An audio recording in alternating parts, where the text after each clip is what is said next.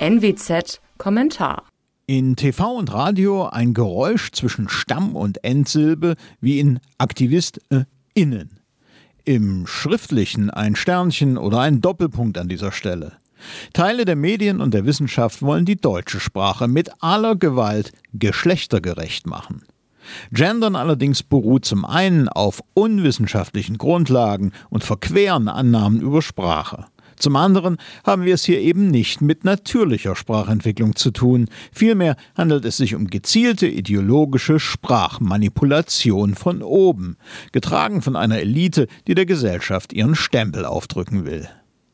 Zunächst sind Genus und Sexus zu unterscheiden. In der Form der Substantive bildet sich eben nicht das Geschlecht ab, das sie bezeichnen. Das generische Geschlecht ist ein Eigending und hat mit dem biologischen Geschlecht meist nichts zu tun. Die Führungskraft ist weiblich, auch wenn es sich um einen Mann handelt. Das gilt auch für die Leiche. Die Sonne ist weiblich, aber im Französischen männlich. Umgekehrt liegt die Sache beim Mond. Im Afrikaans gibt es nur den Artikel die für biologisch männliches wie weibliches. Im Russischen ist der Mann grammatisch weiblich. Im Deutschen aber meint das generische Maskulinum, also die geschlechtsneutrale Form biologisch weiblicher Vertreter einer Gruppe, nicht nur einfach mit, sondern sie umfasst originär alle Mitglieder einer Gruppe, unabhängig vom Sexus. Daran ändert auch wolkiges Sprachgefühl, auf das sich Genderisten so gern berufen, nichts. Gendern per Stern und Partizip 1 greift in die grammatische Struktur der Sprache ein. Es ist daher schwerwiegender, als es Versuche im frühen 20. Jahrhundert waren, das Deutsche von romanischen Einflüssen zu reinigen. Richtig, die deutsche Sprache hat sich immer verändert. Das aber war bis ins 19. Jahrhundert ein evolutionärer Prozess. Selbst ein so bedeutendes Sprachdenkmal wie Luthers Bibel hat ihren Einfluss erst allmählich entfaltet und dann auch nur vielfach gebrochen, schon allein, weil in der frühen Neuzeit kaum jemand lesen konnte. Sprachstandardisierung, wie wir sie heute mit dem Duden verbinden, ist hingegen ein Kind des 19. Jahrhunderts und es ist eine autoritäre Sache. Da wurden grammatische Konstruktionen, Formulierungen und Schreibweisen von Amtes wegen für verbindlich erklärt. Damit begann das Sterben der Dialekte, die sich immer evolutionär entwickelt hatten. Nicht standardisiertes Sprechen und Schreiben aber be- und verhinderte seit dem späten 19. Jahrhundert gesellschaftlichen Aufstieg. Deswegen siegte Standardisierung über Evolution. Ebenso autoritär ist heute das Gendern. Ebenso beginnt es, sich auf Karrieren und Aufstiegsmöglichkeiten auszuwirken. Konstruiert und ideologisch befestigt von intellektuellen Eliten sickert es in den staatlichen und halbstaatlichen Gebrauch ein. Das beginnt bei Formularen und Anreden und endet noch lange nicht bei Formulierungen in Behördenbriefen. Und das funktioniert ohne Zwang? Oh nein. Schon gibt es in den Behörden so gut wie jeder deutschen Großstadt Leitfäden für geschlechtergerechte Sprache.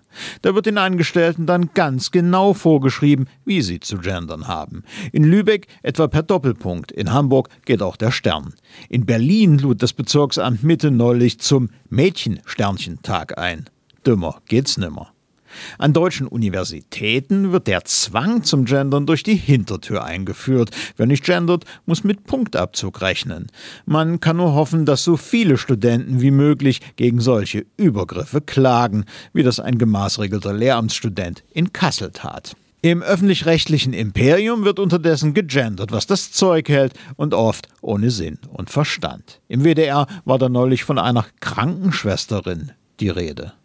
Dass die meisten Zuschauer vom Gendern genervt sind, interessiert gebührenfinanzierte Volkspädagogen gar nicht. Eine Umfrage im ZDF ergab im Sommer 2021, dass 71 Prozent der Befragten Gendersprech in den Medien ablehnen. Der ÖR will trotzdem weitermachen. Das hat natürlich nichts mit Sprachentwicklung, aber sehr viel mit elitärem Sendungsbewusstsein zu tun.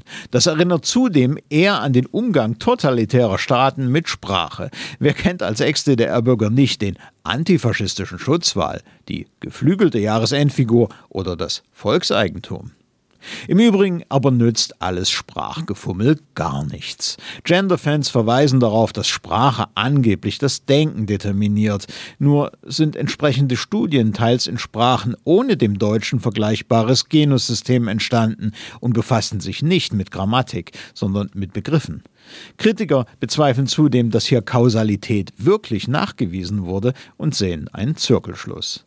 Die Praxis stützt die Kritik.